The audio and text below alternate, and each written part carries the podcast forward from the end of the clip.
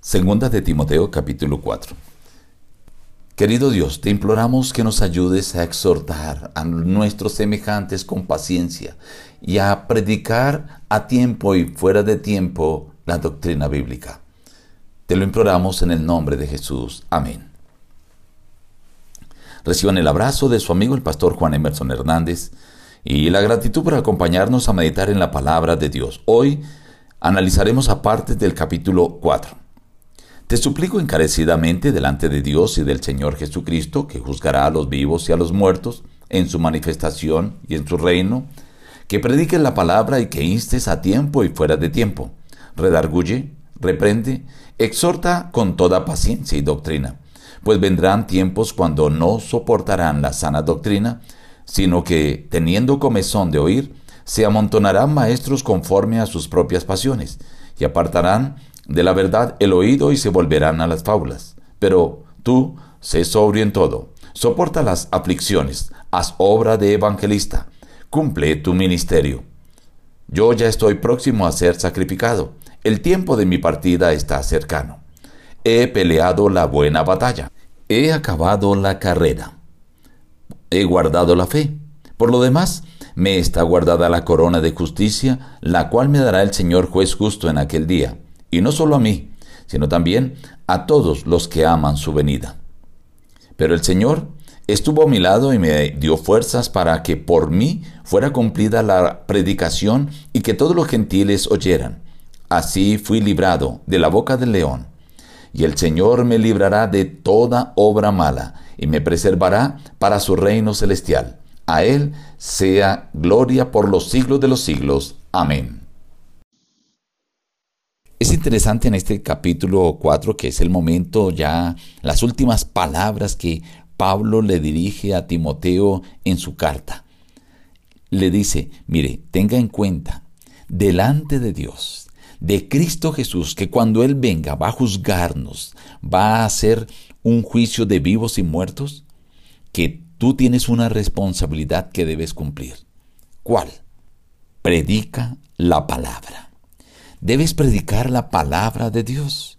No debes centrarte en cosas como más adelante él menciona, fábulas o cosas que no tienen que ver con la palabra de Dios. Predica la palabra. Y luego le dice, insta a tiempo y fuera de tiempo. Algunas personas dicen, otra vez este con la misma. Pues el Señor te dice, debes instar a las personas a tiempo, o sea, cuando es el momento, cuando están dispuestos, cuando están reunidos, cuando hay la oportunidad de trazar la palabra en una iglesia, en una congregación. Pero dice también, fuera de tiempo, tal vez no estás en una iglesia, tal vez no estás en un grupo de oración, pero te encuentras en la calle con alguien, con alguna persona, algún amigo, algún familiar, a quien tienes la responsabilidad de redarguir, de instar, y ese es el momento. Pero dice, hazlo con toda paciencia y de acuerdo a la doctrina de la palabra de Dios. Esto es un encargo muy especial, es una responsabilidad que el Señor le daba a través de Pablo a Timoteo como obispo, como anciano, pero también como miembro de la iglesia. ¿Por qué debe hacer eso? Porque va a llegar el momento donde la gente no va a desear escuchar. Tal vez no va a haber la libertad de predicar, no va a haber la opción de redarguir. Y la gente buscará es escuchar otras cosas muy diferentes, de acuerdo a, a sus inclinaciones perversas. Entonces apartarán el oído de la verdad y se volverán a las fábulas. El Señor dice, pero tú sé sobrio en todo y cumple la obra de evangelista, cumple tu ministerio y soporta todas las aflicciones que vengan. El apóstol da esta recomendación a Timoteo, pero es una recomendación que también llega a cada uno de nosotros. Luego el apóstol Pablo le presenta a Timoteo su ejemplo, le dice, mire, yo ya estoy próximo para ser sacrificado. Y las palabras que él expresa allí son palabras de certeza, de seguridad, que inspiran para hacer lo mismo. Él dice, el tiempo de mi partida está cercano. Ya estaba muy próximo el momento cuando él iba a morir.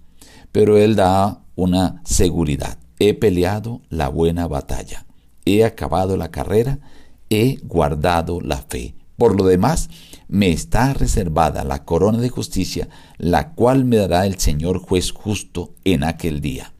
Y el apóstol dice, eso de guardar la palabra, de pelear la batalla, de acabar la carrera, como el Señor dice, y que tenga la opción de recibir la corona, el apóstol dice, no me la dará solo a mí, sino a todo aquel que ama la venida de Jesús.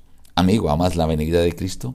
¿Estás dispuesto a cumplir tu ministerio, a predicar, a instar, a exhortar con paciencia y amor a tiempo y fuera de tiempo? Bueno, el apóstol dice, y tú también podrás recibir cuando Jesús venga esa corona de justicia. El apóstol menciona algunos aspectos y advertencias con relación a ciertos miembros que habían apostatado y que estaban haciendo daño.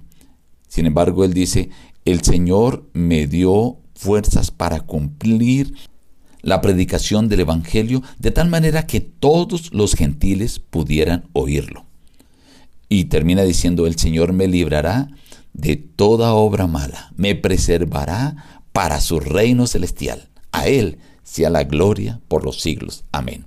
Qué bueno que tú y yo podamos decir también, voy a cumplir mi labor. El Señor me dará la fuerza para predicar y que todo el mundo escuche.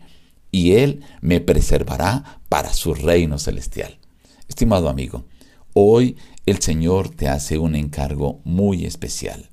El Señor hoy te pide para que exhortes con paciencia, con amor, para que prediques a tiempo y fuera de tiempo la doctrina de la palabra de Dios. Nos despedimos de ti diciéndote busca a Dios en primer lugar cada día y las demás bendiciones te serán añadidas. Que Dios te bendiga.